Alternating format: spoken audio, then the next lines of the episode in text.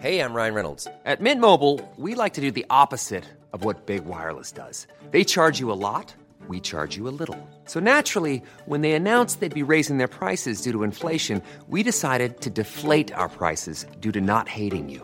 That's right. We're cutting the price of Mint Unlimited from $30 a month to just $15 a month. Give it a try at mintmobile.com slash switch. $45 upfront for three months plus taxes and fees. Promo rate for new customers for limited time. Unlimited more than 40 gigabytes per month. Slows. Full terms at mintmobile.com. Heraldo Radio. El dedo en la llaga. Había una vez un mundo en el que nadie creía. Un país de historias inexplicables. Una nación con personajes asombrosos. Santo Tomás tenía razón. Hay que ver para creer. El México increíble, las verdades que duelen, la voz de los que callan. El dedo en la llaga. Infórmate, diviértete, enójate y vuelve a empezar. El Heraldo Radio presenta El Dedo en la Llaga con Adriana Delgado. Ella se desliza y me atropella. Aunque a veces no me importe, sé que el día que la pierda volveré a sufrir por ella, que aparece y que se esconde, que se marcha y que se queda, que es pregunta y es respuesta, que es mi oscuridad, mi estrella. Buenas tardes, así iniciamos este jueves 10 de febrero del 2022, su programa favorito, El Dedo en la Llaga. Y estamos escuchando Y si fuera ella con Alejandro Sanz, que es una bueno, no, puro ro- es que todo este toda esta semana se la estamos dedicando a Alejandro Sanz. Y bueno, ¿qué les digo? Porque el día de hoy a ver, tengo aquí a nuestro productor estrella del Heraldo de México y en la línea tengo a la jefa Merlos para que nos puedan decir, porque se están festejando dos años de este gran proyecto del Heraldo Televisión. Jefa Andrea Merlo, estás en la línea. Pues sí, de fiesta de dos años en televisión abierta, porque tú bien sabes porque has acompañado este proyecto desde Heraldo de México y ahora Heraldo Media Group, que llevamos ya más de tres años haciendo estos esfuerzos de televisión cuando Alejandro Cacho y Jesús Martín hacían sus noticiarios y los transmitíamos en las redes de Facebook del Heraldo de México. Y ahora ya es una realidad que estamos en televisión abierta, que estamos en televisión nacional, en las plataformas de Easy, de Sky, así que Adri, ha sido un crecimiento muy bonito del cual yo me siento muy orgullosa de ser parte y es un gran equipo el de televisión, es magia pura la televisión, tú bien lo sabes, y ahí vamos en el camino y espero que sean dos primeros años de muchos, muchos más. Sin duda alguna, jefa, y, y la verdad, eh, con un gran profesionalismo, con un gran equipo y sobre todo teniéndote a ti como capitana del equipo. Es impresionante el crecimiento del Heraldo Televisión, en fin, de todo el Heraldo Media Group. Muchas gracias, Adri. Mira, hay un equipazo eh, de productores, de jefes de información, de técnicos en la cabina, los ingenieros. La verdad es que los recursos humanos que, que hoy tengo el privilegio de dirigir en, en televisión son extraordinarios, están en un nivel increíble, llenos de creatividad, estamos todos llenos de sueños, de metas, de crecer junto a la marca, porque al final, pues periodistas todos es nuestra forma de vida, es nuestro sueño. Y tú, Adri, pues eres parte de esto con un programa que parece reciente, pero que ya impregnó muchísimo de nuestra audiencia, con el dedo en la llaga en la versión televisión, con estas entrevistas maravillosas que haces. Y pues tú conoces al equipo y sabes que estamos muy comprometidos y muy agradecidos con el ingeniero Mieres, con Cristina Mieres, con Antonio Holguín, con mi querido Franco Carreño, que ellos hacen posible este crecimiento, apuestan porque seamos cada día más fuertes, más grandes y aquí estamos en el camino, Adri. Así es, jefa Merlos, pues muchas gracias por recibirnos la llamada, muchas felicidades también a todo tu equipo, a Livio, a José Antonio Pérez, a todos este comandados por ti. Eres una gran capitana de equipo, jefa. muchas gracias, Adri. Y, y sí, son todos maravillosos y los quiero mucho y los respeto mucho y los admiro mucho. Y, y sé que en este barco nos vamos a fortalecer mucho y te agradezco a ti el espacio, Adri. Muy bien, gracias jefa Merlos, te mandamos un gran beso y muchas felicidades al Heraldo Televisión. Gracias. Bueno, pues qué les cuento que tenemos dos pases dobles para ir a ver Monet and Friends. Estas se las puse muy fácil, luego, luego, luego, ¿eh? A quien me envíe y me siga a mi tweet arroba Adri Delgado Ruiz, se van a llevar un pase, bueno, es un pase doble, son dos pases dobles este, no se pueden llevar los dos pases dobles. A quien me siga y este me mande un mensajito, pues se va a llevar su pase doble. ¿Sí se entendió? Sí, sí se entendió. Que además está perfecto ir en, pareja, que ya viene el 14, ¿no? Que es cuando festejan esas cosas. Entonces, bueno, ir en parejita a ver Monet and Friends, que es una super experiencia, pues bueno, qué mejor, ¿no? Eh, impresionante. Y luego que también les cuento que, a ver, listos, porque también al que me siga al que me siga y me mande un tweet, eh, este, tenemos un, a ver, Jorge Sandoval, tenemos cuatro pases dobles para el partido Pumas contra Cruz Azul de la Liga Femenil, que se jugará el próximo sábado 12 a las 11.45 del día. Y también, a ver, pero esta dímela, Jorge, porque me las pones aquí. También les tengo tres pases dobles. Además, Adriana Delgado les tiene tres pases dobles para el partido Pumas contra León, que este se va a jugar el próximo domingo 13 a las 12 del día. ¿Qué tienen que hacer para ganárselos? Muy sencillo, solo tienen que seguir la cuenta de arroba Adri Delgado Ruiz, nuevo seguidor, ¿eh? No los seguidores que ya tiene, tiene que ser nuevo seguidor y que le escriban diciendo que quieren un pase doble y para qué partido. Los ganadores pueden pasar a recogerlos aquí a nuestras instalaciones del Heraldo de México, Insurgente Sur 1271, piso 2, el día de mañana viernes, entre las 10 de la mañana y las 6 de la tarde, con una identificación. A ver, pues ya échate los libros, Jorge Sandoval, a ver. Pues ya encarrerados, ¿verdad? Pues también les tiene dos libros Adriana Delgado, porque Samuel Prieto, porque es el único programa que, regala, libros de la radio, mexicana. Diario además. Diario además. El el primero, Pueblo en Vilo, Pueblo en Vilo de Luis González y González, cortesía del Fondo de Cultura Económica. Ya saben, seguir arroba, le dan follow, arroba Adri Delgado Ruiz y se lo, y se lo llevan. Y el acertijo de la vida de Greco Hernández. Este es ganador del Premio Internacional de Divulgación de la Ciencia Rui Pérez Tamayo 2020. Igual cortesía del Fondo de Cultura Económica. Seguir arroba Adri Delgado Ruiz. Muy bien, y ya está aquí en cabina. Rogelio Varela, gran conductor de televisión, columnista de finanzas y economía del, en el Heraldo de México. Tengo también, bueno, ¿qué más? Digo, no, bueno. con eso. Este, eh, este conductor de programas de radio, bueno, de todo. De todo. De todo, o sea, él chambea. No, él es una referencia en el mundo de los, de los negocios. claro, por su seriedad y su profesionalismo. Y del otro lado tenemos a Samuel Prieto, también conductor, escritor, guionista. Bueno, ya, además, bueno, ¿qué más puedo decirte? Y el sensei el, sensei Samuel.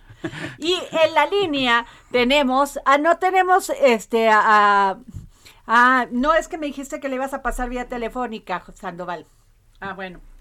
Pues ese Jorge Sandoval que me hace esto y me dice que sí. Y, y luego las personas, nuestros radioescuchan, creen que yo soy la que me equivoco. Pero sabes que Adri, esto es lo que revela que es un programa en vivo, pues ¿verdad? No es grabado, ¿verdad? ya nomás le echo ojo hacia Jorge Sandoval. a que es en vivo y que, mi, y que mi querido maestro Jorge no es buena persona. Sí, además. además Oye, pues bueno, tenemos muchos temas de qué hablar en el ámbito de la economía y las finanzas. y una de esas es la inflación de Estados Unidos, la más alta desde 1982, y la mexicana, que bueno, esa ya ni la contamos, pero bien dicen, y lo hemos dicho aquí, que lo que decía Carsten, mientras allá les da una pequeña gripita, aquí nos da pulmonía. claro. Entonces, a ver, Rogelio, ¿qué piensas? Adri, antes que nada, muchas gracias por estar con los amigos del Dedo en la Llaga un saludo también a todo el auditorio del Heraldo Radio.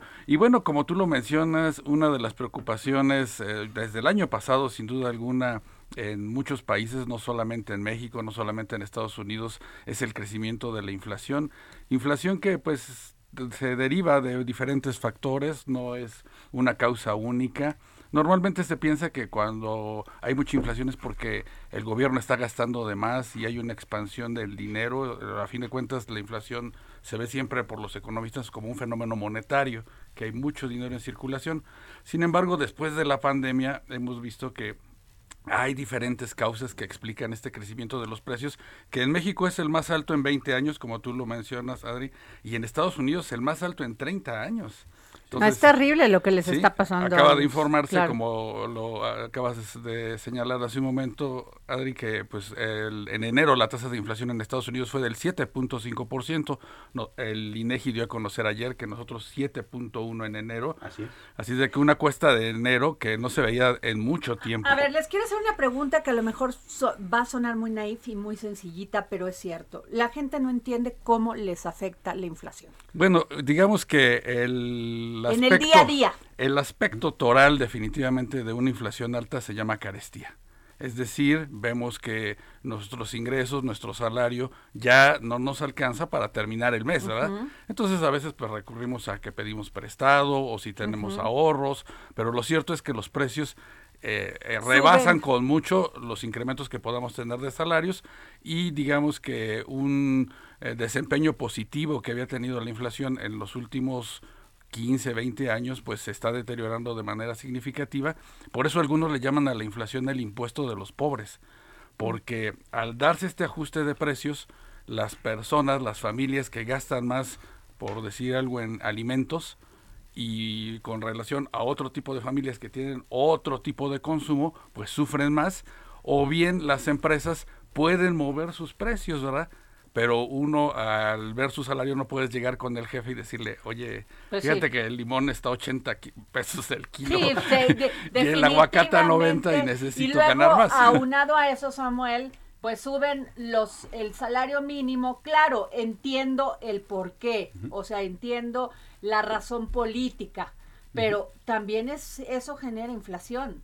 Eh, de alguna manera sí, es de una manera distinta, pero sí. A, los, em, a las empresas. Sí. Por supuesto, porque eh, si bien es cierto que ya la disponibilidad de dinero en efectivo no es un factor eh, relevante para el asunto de la inflación, porque ahora la tenemos tantas transacciones electrónicas que de cualquier manera es difícil limitar este el, flujo de, de, dinero que hay en la economía, sí es cierto que cualquier cantidad de este, sea vía salarios o sea vía precios o sea vía suministros, siempre va a ocasionar eso, inflación, ¿no? Porque pues, se trata de, se trata justamente de, de, un crecimiento económico desordenado, ¿no? Eh, y darnos eh, cuenta de cómo nos afecta, fíjate. Eh, acá en México, bueno, decía Rogelio, ¿no? De, de, una manera muy puntual, el limón ha subido 64% más en un mes. Sí, terrible. el aguacate por allá anda. ¿Y qué sucedió con la inflación estadounidense? Bueno, no está, no está tan diferente. Allá el factor más determinante del 7.5% inflacionario que tienen es que el gas le subió 27% y la gasolina 45%. ¿No? Entonces, imagínate lo que significa eso para el resto de sus cadenas de suministro y para el resto de su, de su actividad económica. Entonces, eso también nos eh, deja claro que este fenómeno inflacionario todavía va para largo. ¿no? Sí, y, eso también es preocupante. Y en el caso de Estados Unidos, Samuel, hay otro aspecto no menor, y es que hay una falta de mano de obra en varios sectores. Exacto. Entonces, al haber esta escasez de mano de obra, los que se buscan contratar en diferentes áreas, que puede ser servicios, en las industrias, en el comercio, piden un poco de más salario. Y entonces se empieza de nueva cuenta esa presión sobre los precios. Estamos hablando del caso de Estados Unidos, un fenómeno interesante, lo vemos en los puertos, donde pues están ahí los enormes contenedores con mercancías básicamente procedentes de Asia y no hay quien baje esos productos para después subirlo a un tráiler Claro. y mandarlo a la, ul- lo que llaman la última milla, a la, a la casa de los consumidores o bien a centros de acopio. Entonces, en Estados Unidos es un factor también que muy gracias interesante a el la tema mano los- de, obra mexicana Por que- supuesto. Que, que los que los apoyan pero Sí. además gracias a, a esa mano de obra es que ahora te- que ahora llegan tantas miles y miles de reservas Sí, lo- lo- Remesas, de las remesas, claro. De hecho, eso, y como bien comentas, va en dos vertientes. Uno, esa mano de, de obra masiva que sirve para cargar un contenedor, para, para ese tipo de cosas, que para eso los migra- migrantes mexicanos en, en- en masa tienen un, un muy buen papel, ¿no? Y la otra, eh, algo muy interesante que decía el Banco de México con respecto a la llegada de remesas, es que, bueno, evidentemente eh, los empleos de allá que tienen que ver con ese sector eh, siguen mandando la mayor masa, pero ¿sabes cuál es el área que más creció en, el- en el envío de, de remesas a México? Los empleados mexicanos que trabajan en las plataformas digitales. Ah qué interesante ¿no? Subió más de 30%, ¿no? Sí, Por sí. ahí así. Entonces, eso significa que también nuestros eh, connacionales allá que se están especializando en cosas. Que están eh, capacitados, Están ¿verdad? capacitados. Bueno, también le están entrando a la parte especializada, que también es un pie bastante cojo, ¿no? De, de, de la, de la economía estadounidense. Mira y, y- y interesante. eso, si lo ves también con una perspectiva de mediano plazo, Adri, pues también puede traer dolor para la economía de México, porque, como lo menciona Samuel, mucho del personal capacitado se está yendo a los Estados Unidos y esto, bueno, al final en nuestro mercado laboral, pues va a tener sus impactos. ahora eleva Banjico tasa al 6% ante inflación persiste Pues no había de otra, ¿no? Bueno, y pero a mí me, me llama la atención porque dicen, no, pues eso no afecta, o sea, es, en- es una es una tasa de interés interbancaria y no, ¿cómo no? no, claro. ¿Cómo no?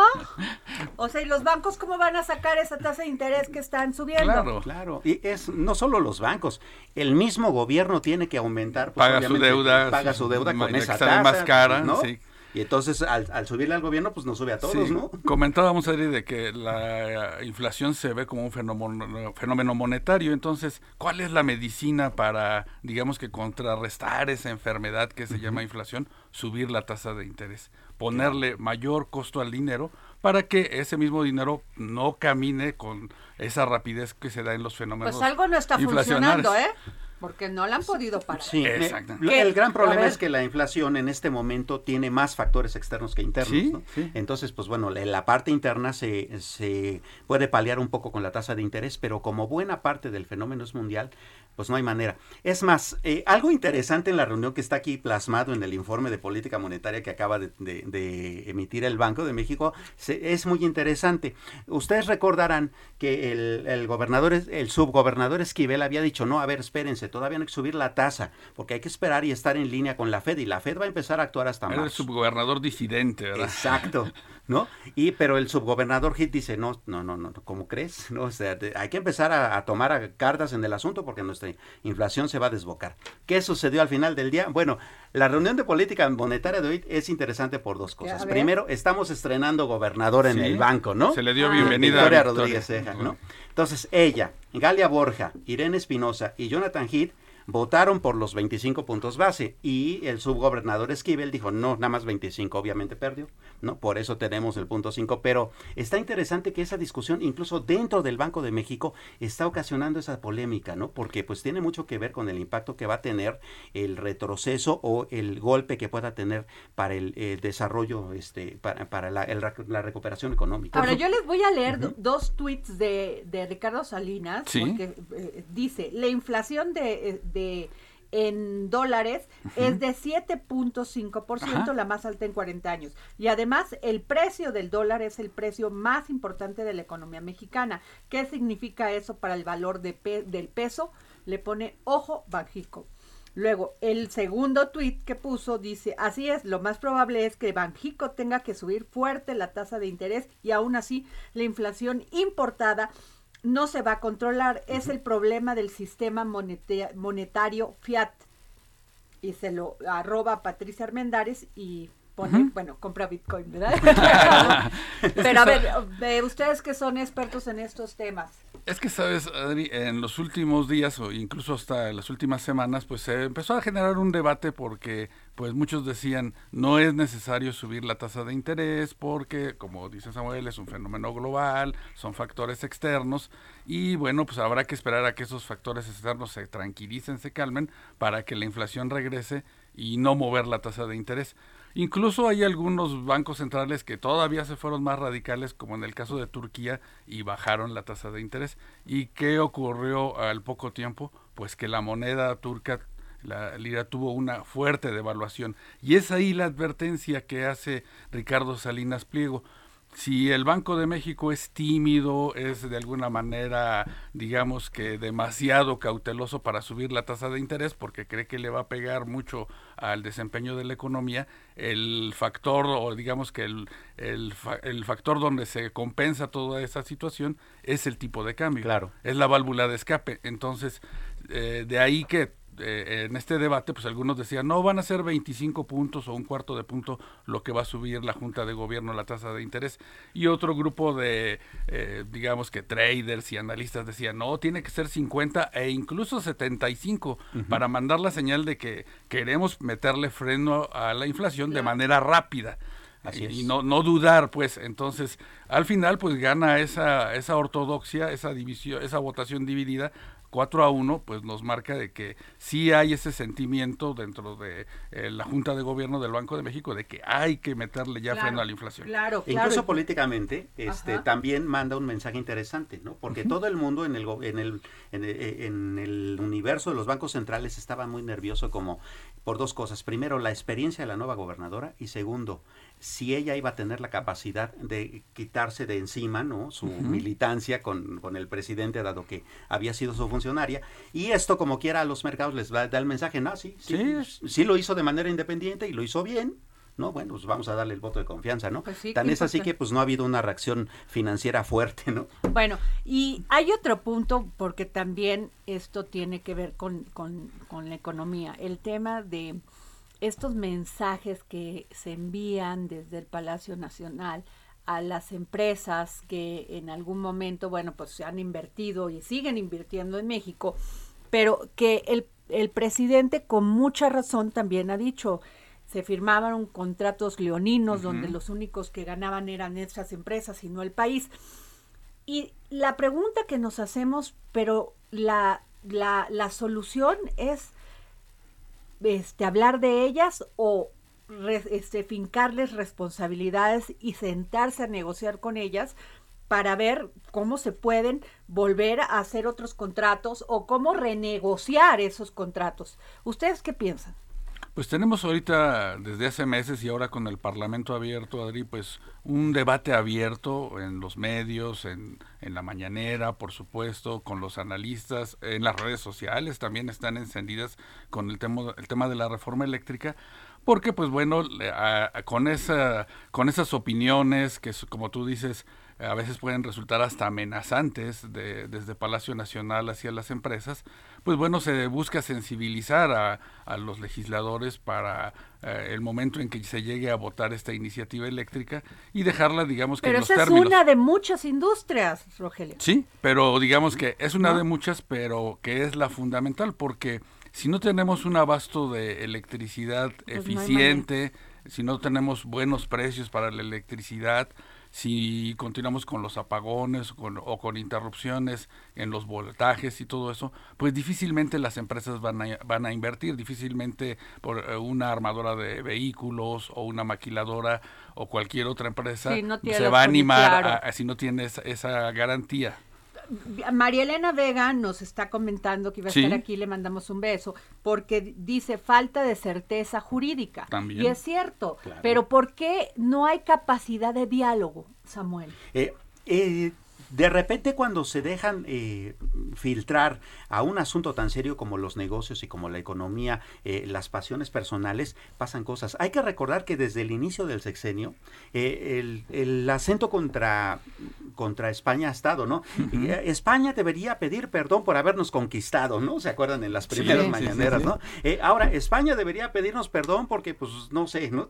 Entonces, de repente, el discurso español en, el, en, el, en la cuestión ideológica, en la cuestión política, eh, permeó tanto que, bueno, esa ese enojo Pero se a pasó a, ese, la, a ni- la- a ese nivel, ¿no? porque me queda claro que hubo muchos abusos. Ahí los tienes con Emilio Lozoya. Sí. Y los Claro. contratos y todo este seguimiento que se le dio al caso desde Brasil con Odebrecht. Claro, el gran O sea, problema está en sí que hay que hay, empezar. sí hay corrupción. Sí, pero hay que empezar en casa. A ver, eh, estas empresas, ¿sabes por qué nadie las ha podido eh, llevar a juicio? O a- o a- ¿Por qué? ¿no? Pues porque en la ley les dieron cancha para que pudieran hacer lo que ¿Y hicieron. por qué no se cambia esa, Entonces, el- esa por eso qué es no se hace una buscan, ¿no? iniciativa, una reforma? Son contratos totalmente legales, definitivamente. Por eso, como Me dice queda Samuel, no, no, no, no pueden, digamos Bueno, que. nos eh, tenemos que ir a un corte ahorita en cinco minutos o no, en tres Menos. minutos regresamos. Sigue a Adriana Delgado en su cuenta de No, Twitter. a ver, mal hecho, ¿qué ¿no? hacer? Arroba Adri Delgado Ruiz. Además, te invitamos a enviar tus opiniones y comentarios en texto o por mensaje de audio a través de WhatsApp al 55 2544 3334. Y si quieres escuchar El Dedo en la Llaga de El Heraldo Radio, en cualquier momento y donde quiera que te encuentres, descarga el podcast disponible en Spotify y iTunes. Heraldo Radio.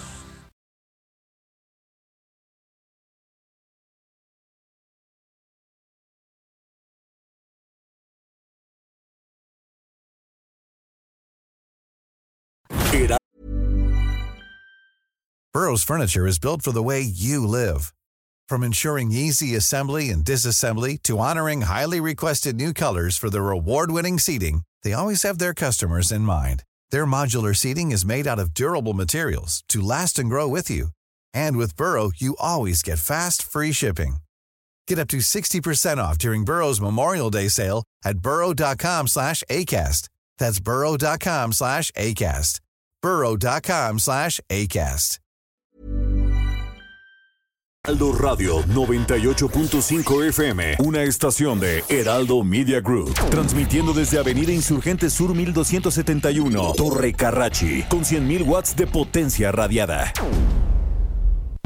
Sigue a Adriana Delgado en su cuenta de Twitter en arroba Adri Delgado Ruiz. Y envíanos tus comentarios vía WhatsApp al 55 25 44 33 34 o 55 25 02 21 04. Adriana Delgado entrevista en exclusiva a Jesús Zambrano, presidente nacional del PRD. ¿Qué errores crees, Jesús, que ha cometido el PRD? ¿Por qué no ha mantenido esa votación con la que se formó, con esta fuerza de 1989? Hemos tenido altibajos, hay que decirlo, Adriana, porque eh, con Cuauhtémoc Cárdenas 2000, digo, 1988, estoy seguro que ganamos la presidencia de la República y que nos hicieron fraude con Bartlett como operador político. En 1989, un año después, se fundó formalmente el PRD. En el 91 fuimos a las elecciones intermedias de diputados federales y el ya como PRD con Cuauhtémoc haciendo campaña por los candidatos y tuvimos el 8.5% de los votos y luego después empezamos a levantar anduvimos rayando el 17, 20, 22% en elecciones posteriores. Eh, ¿Por qué luego empezamos a, a bajar?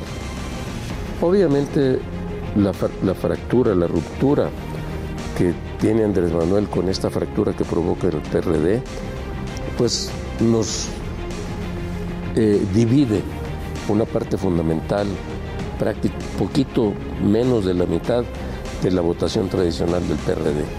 Jueves, 11 de la noche, El Dedo en la Llaga, Heraldo Televisión. Bueno, regresamos aquí al dedo en la llaga. No se pierda el día de hoy a las 11 de la 11, 11 de la noche, Jorge. ¿Por qué dices once y media? A las 11 de la noche, te digo que es mala persona. Me- Es que ustedes no lo escuchan, pero me dice a través de un chicharito, del chicharito, este, cosas que no debo de decir. Entonces, a las este, 11 de la noche, este programa del dedo en la llaga televisión. sí. Trae Y nota, ¿eh? Trae nota, no, bueno, estuvo, estuvo interesante la entrevista que, este, que me dio y le agradezco Jesús Zambrano. Sí. Así que bueno, a ver, estamos con el tema de, de qué pasa con estas empresas, porque hablan muy mal de ellas y efectivamente se ha demostrado y se ha comprobado, y no aquí en México, en otros países, este, la corrupción enorme de estas empresas. Y sin embargo, pues aquí nomás hablamos mal de ellas y es un tema como del país, o sea, como que vivimos en ese tema de que si los españoles llegaron, si, si los españoles nos saquearon, sí, puede ser que sí, pero ya no puedes cambiar la historia y la mitad de nosotros Claro. somos, este, tenemos en nuestras venas sangre española, ni modo que vaya yo y acabe con el abuelito, mano. No, la relación sí, entre, claro. O entre sea, México pues y sí, España. ¿verdad? O sea, ¿cómo? La relación México-España es muy sólida, va más Por allá de lo a económico, ver, o sea, lo cultural, lo histórico. Todos en todo. nuestra, en nuestro ADN, Rogelio, Claro. tenemos Sangre sangre, española, es el parte, mestizaje. Sí. Por Dios, o Bueno, yo creo que el exgobernador Ordaz le ha de estar pasando muy mal allá, ¿no? Este, no, bueno, pero- bueno, no lo han de querer ni ver, Pues porque claro. ya viste lo que, que no entendían que, que, y luego me llamó la, pe- la atención porque Álvaro Delgado saca una carta que aparentemente es falsa, entonces, pues, ¿cómo se dijo o no se dijo? Sí, esta carta que se- supuestamente o, o trascendió que envió el presidente de la República al rey de España, ¿no? En, en términos pues muy similares a lo que se mencionó en la mañanera. Claro que al verlo escrito, pues eh, como que lo del peso de las palabras es mucho Claro. mayor. No, ya, y en una, en una este, misiva oficial. Sí. O sea, ya no es de que lo digo en las mañaneras y digo cualquier cosa, no, sino ya es un tema de, de pa- entre países, de la diplomacia. Sí, Claro. y, y pone, digamos que también a trabajar horas extras al canciller Marcelo Ebrard, ¿verdad? porque ha estado dialogando con Claro. el ministro de Exteriores de España, Ay, yo lo tratando veo de dar más explicación. delgado a Marcelo. O sea, o sea, es Sí. que cuando no le toca lo de las vacunas, cuando Sí. no le toca eh, lo de la línea 12, cuando no le Panamá. toca Panamá, cuando... No, bueno, es que todo el tema. Claro. Tienen chambeando horas extras. Horas extras. Pero buena parte de eso, como digo, eh, tú lo has comentado cien- cientos de veces, tiene mucho que ver con lo mal que se comunican las cosas, ¿no? Sí. Eh, en, el, en el asunto de España hay dos asuntos muy claros. Uno, el asunto de eh, ese apasionamiento político contra la llamada madre patria o como quieras verlo, ¿no? Pero por el otro, el asunto de, a ver, ¿por qué no empiezas por casa? Eh, reflexionábamos hace un momento, si de veras ha habido tantos abusos y hay tantos contratos leoninos, ¿y por qué no hay una sola acusación ante un juzgado o por qué la Procuraduría o la Fiscalía no, allá lo en está? otros países sí siguen la corrupción y aquí sí. no podemos, este, sigue con un proceso que todavía Claro. sigue sin, sin tener sentencia Sí, y, y eso es Emilio Lozoya. Sí, Y buena parte, sí. claro, y buena parte del quick de eso está en que ellos hicieron todos estos abusos aquí en México cobijados por la ley. Claro. ¿no? Entonces, bueno, pues empecemos por casa, ¿no? Sí, y, y bueno, en esa integración que pues la tenemos definitivamente muy sólida con la economía de Estados Unidos, pero la de España, pues es el segundo socio más importante de México en muchos aspectos, o sea, Claro. alrededor de 7 mil empresas españolas, eh, inver- el segundo inversionista más relevante, muy en sectores clave esto, como sí. energía, no como los gusta bancos, que, no como- gusta no gusta y a los países yo me imagino Claro. les debe de causar un conflicto escuchar a un presidente de un país Por supuesto. que se refiere así a sus empresas que cuestiona así Pues sí. ¿por qué? porque es el presidente es el, Claro. el hombre de estado Sí, y, y puede haber, digamos, que problemas de empresas no solo extranjeras, sino también mexicanas en otros mercados. Y bueno, se dirime todo eso Claro. con las autoridades, con las pero leyes, además pero no busca hacer una ofensiva como la que sí está dando. ¿no? tiene Claro. razón el presidente Sí. en muchas tiene mucha razón por ejemplo, en lo, en lo que estábamos platicando en el corte de Estados Unidos. Estados Unidos nos vende el gas. Sí. porque nosotros no alcanzamos la producción de gas. No. Exacto. Así es. Entonces, no las vende. Y, y aparte de que le tenemos que pagar, también le tenemos que dar negocio. O sea, perdón, o sea, la tiene toda de ganar. Sí, pero también... Pero no son las formas, no es la, la, la, por eso existen los diplomáticos, para que hagan mediaciones. Claro. Para, ahí existen las leyes, un Estado de Derecho. Mira, esa transición tiene mucho Estoy- que ver. ¿Están de acuerdo? Sí, ¿No? sí, sí. Claro, esa transición tiene mucho que ver con, todo, con lo que pasa en muchas partes del mundo. Un poco el, el encarecimiento del gas en España y en esa parte europea tiene que ver con eso. Hay que recordar que, por ejemplo, los grandes conflictos que tiene Occidente con Rusia tiene que ver con tema. los gasoductos, Sí. ¿no? Claro. Eh, el gasoducto que quieren tirar desde Siberia hasta China, que pues tiene a medio planeta, a esa parte pues como de pestañas, ¿no? Y, y, los gasoductos que irían hacia, hacia el norte de, de Europa, que pues también, a ver, espérense, pues bueno, entonces eso el gra- es el ¿no? gran problema de, de España, que tienen que traer el gas desde África. Así es. Exactamente. Entonces, bueno, el que Estados Unidos nos venda gas es parte de un problema geopolítico mucho más amplio. El punto es cómo lo abordamos. ¿no? Sí, y a propósito de transiciones, como menciona Samuel, es un hecho de que la transición energética hacia lo que es la electricidad, las energías limpias, no se va a detener. Claro. Y, y eso co- con esta ley o sin esta ley es un proceso que tarde o temprano va a llegar y qué es lo que ven desde Estados Unidos y desde otros países. Si pasa esta ley en estos términos, México se va a atrasar. Claro, porque vamos a dar porque vamos a darle cierta ventaja pues a una generación de electricidad a partir de fuentes que son pues en estos momentos consideradas como sucias como es el gas como es el, el, el combustóleo y de ahí que pues el debate pues está álgido no Pues sí, sin duda alguna va a ser un tema, pero déjenme, vamos a otro tema, Sí. Rogelio, Samuel, porque como ustedes saben, el, el, el día de ayer en la Cámara de Diputados se este, derogó, fíjense, dictamen en sentido positivo de la Comisión de Radio y Televisión relativo a la iniciativa con proyecto de decreto que deroga la fracción novena del artículo 223 de la Ley Federal de Telecomunicaciones y Radiodifusión. Y este estaba así, artículo 223.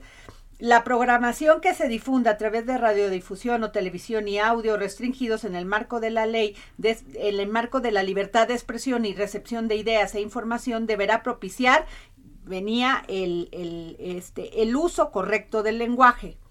Que, bueno, todo el mundo dijo, pues no me puedes este, limitar mi libertad de expresión. Y ayer, pues quedó así se derogó, o sea, ya no, ya no va el uso correcto del lenguaje. Y yo le pedí a este que nos tomara la llamada al diputado Luis Alberto Mendoza del PAN, presidente de la Comisión de Radio y Televisión en la Cámara de Diputados, para que nos cuente más de esto, porque no solamente esto, también lo de la de la Suprema Corte de Justicia de la Nación, que tenemos que de- dividir entre información y, Y opinión, ¿no? opinión. Pero bueno, diputado, ¿cómo está?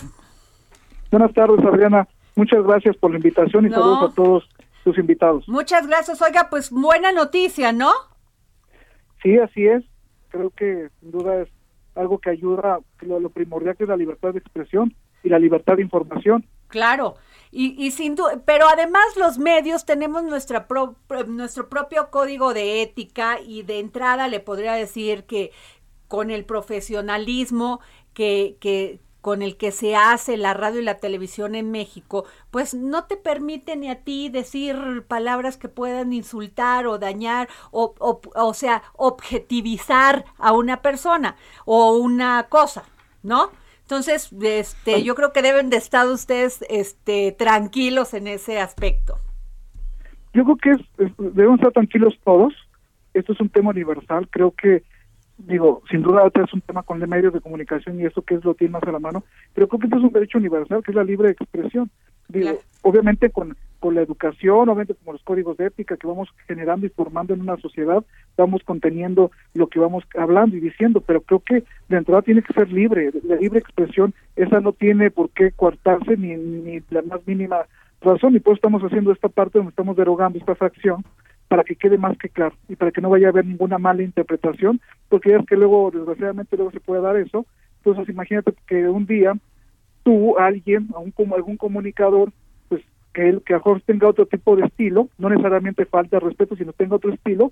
Entonces, imagínate que gobernación volvemos a los años 70, 80, donde te hablaban y te decían que no estaba correcto lo que estaban diciendo. Entonces, creo que eso es limitar esa parte, ¿no? Así es. Derogar esa parte es lo más importante, donde todos, todos podamos abrirnos, podemos opinar y podamos hablar este, libremente y no tengamos que ser, o así que pues, o así que limitados en nuestro lenguaje. Sobre todo, pues porque ya hay, como tú bien dices, hay un código ético dentro de los medios de comunicación que obviamente se, se ha ido trabajando solito, ¿no?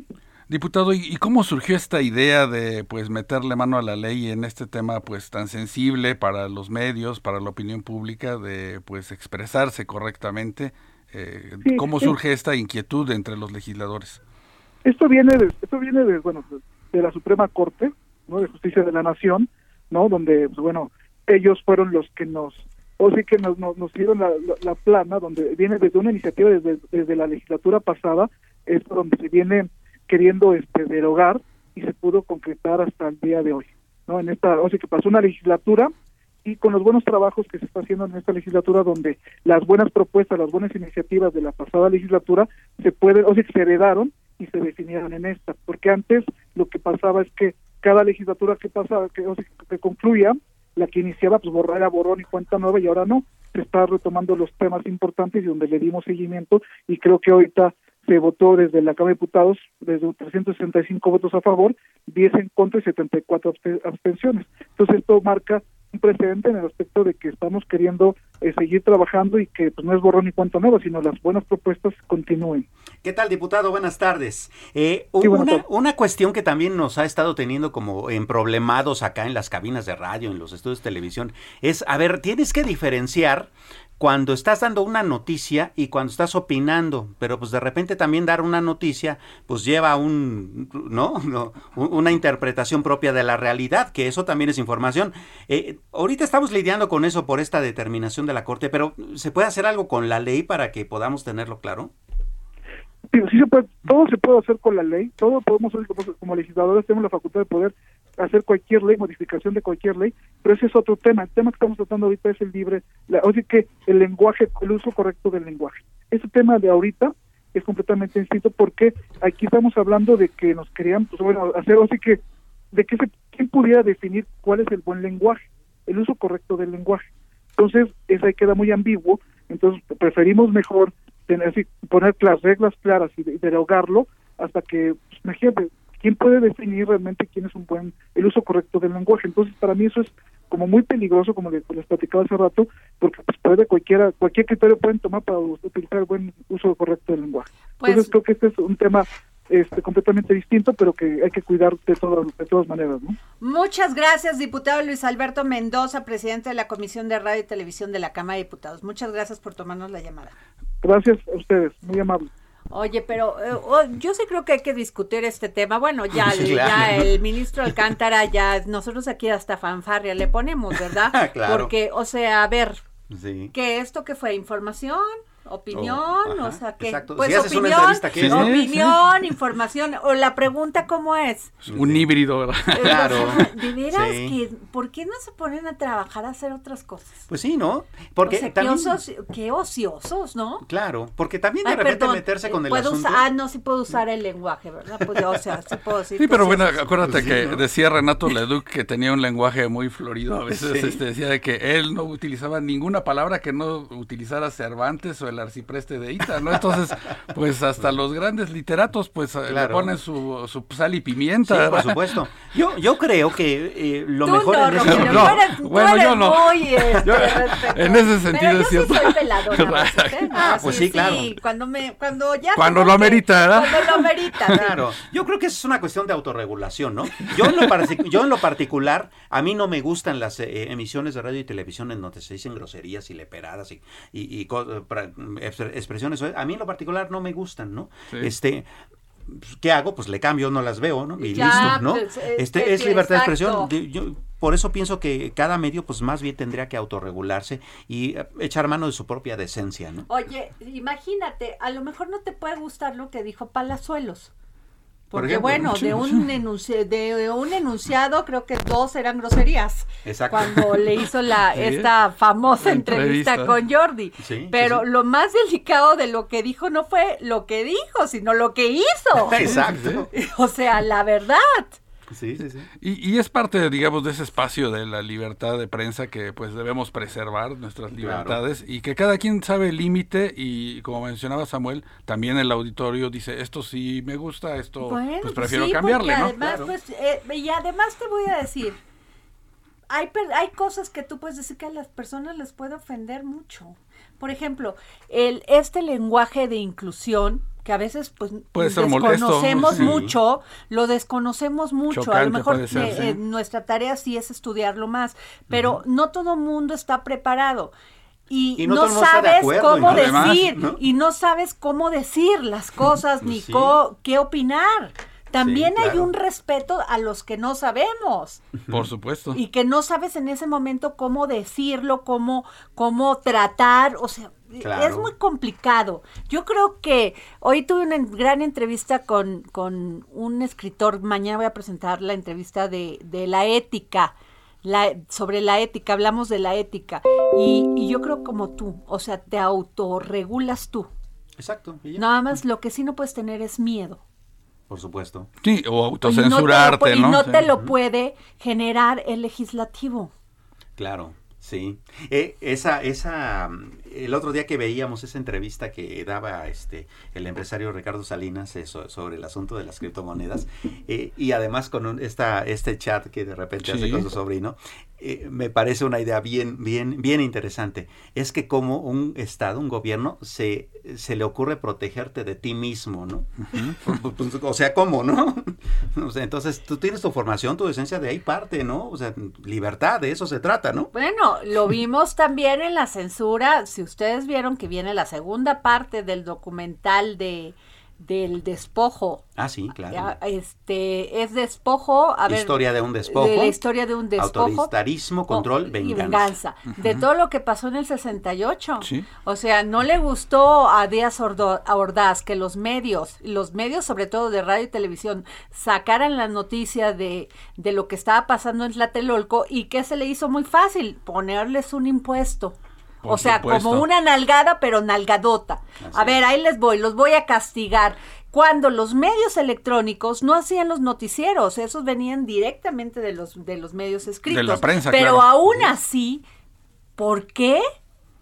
Tienes Sí. que censurar. Y así ha sido la historia, de acuerdo al, al partido que llega, al partido que no le gusta o al partido, porque los que hacen las leyes son generalmente los partidos que pierden. Sí, y es parte de Son los que presionan, ¿no? presionan, Tener presionan para tener más tiempos de radio y televisión que no pagan, por cierto. Que no pagan. Sí. Porque eh, con esto nos llenan de la famosa spots, espo- ¿no? spotiza. Sí. Así es. Entonces, a ver, aguántate con spot que cuestan cinco pesos y que ellos lo, lo ponen en el, lo, en el comité de fiscalización, ves que entregan En millones. cuentas de millones de pesos que les cuesta un spot, dinero de nosotros. Así es. Por lo menos si se van a echar nuestro dinero, que lo hagan bien. Sí, Pues sí, claro. Sí, ¿no? son, que son- contraten en pre- productores, que contraten a toda una industria, pero si lo quieren hacer eh, con ellos, este, con sus camaritas con y el mal hecho, celular y mal no se vale. O, o mensajes que lejos de abonar, digamos que la construcción de una democracia, de un debate, digamos que eh, con argumentos, eh, digamos, respetuosos. Cero tener. Claro, es pura agresión. de las Sí. ratas, Sí, acuérdate sí, de sí. los. ¿Qué te decía? Porque hay dos temas en estos spots, como bien lo dice un- una persona que nos dio un comentario, este Paco Abundis. Una cosa es vender y la otra es convencer. Claro. Ujú. Y, Por y- supuesto. y en, y en publicidad y mercadotecnia son técnicas totalmente diferentes y bien definidas. ¿no? Entonces, Pero bueno, qué bueno que también los legisladores no están cayendo en esa tentación de no, querer sí, regular. sí, siempre tienen ¿verdad? ganas. Tienen ¿eh? ganas, ¿verdad? Siempre Pero- tienen ganas. Tú piensas mal porque así Sí, es. ya. O sea, siempre tienen ganas de censurar, de De meterle regular y de meterle freno a lo que ellos consideran en la industria y la economía, cuando nunca han sido empresarios. Sí. Yo no puedo creer que alguien haga leyes cuando no tiene la experiencia de haber puesto un negocio. Sí, y, pasa ahorita con, con muchas industrias, como mencionábamos, en el mismo de propio debate eléctrico, ¿verdad? Donde pues eh, se va parte de un, digamos, un discurso más ideológico que de hechos, de aspectos técnicos, de aspectos concretos que eh, involucran los negocios. No, pero Sí, es claro. que el gran problema, fíjate que también hablaba con el maestro, este, Jorge, recuérdame su nombre, del maestro del que le hice la entrevista hoy, fenomenal, Vico, de este, sobre este tema de la ética y de que, pero a ver, se me fue, el, eh, no se llama Vico, tiene otro nombre, Jorge, de, de precisamente cuando los, los legisladores no tienen conocimiento, no entienden del diálogo, no entienden, ellos creen que es, se les da como premio y como premio van a destrozar nuestro país. Sí, Ética para desconfiados. sí.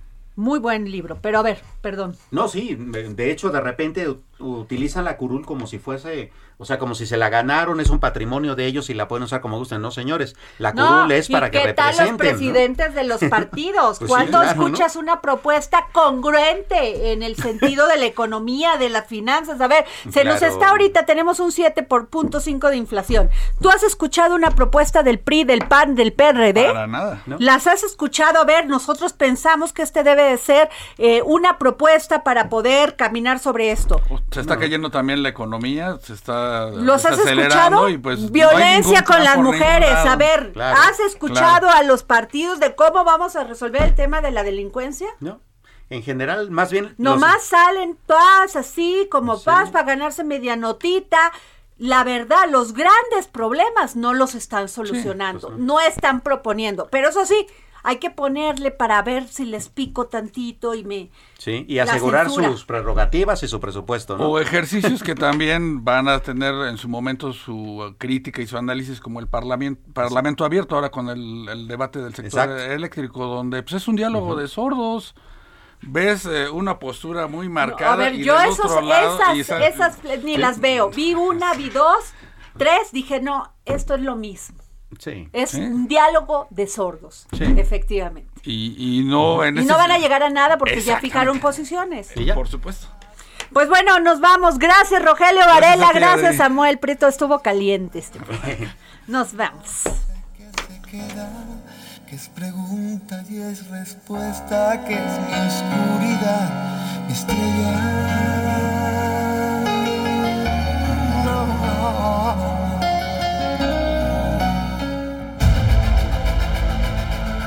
Heraldo Radio presentó El Dedo en la Llaga con Adriana Delgado. Heraldo Radio 98.5 FM, una estación de Heraldo Media Group, transmitiendo desde Avenida Insurgente Sur 1271, Torre Carrachi, con 100.000 watts de potencia radiada. Esto es Rock 101 en el Heraldo Radio. Planning for your next trip? Elevate your travel style with Quince. Quince has all the jet setting essentials you'll want for your next getaway, like European linen, premium luggage options, buttery soft Italian leather bags, and so much more. And is all priced at 50 to 80% less than similar brands. Plus, Quince only works with factories that use safe and ethical manufacturing practices. Pack your bags with high-quality essentials you'll be wearing for vacations to come with Quince. Go to quince.com slash pack for free shipping and 365-day returns.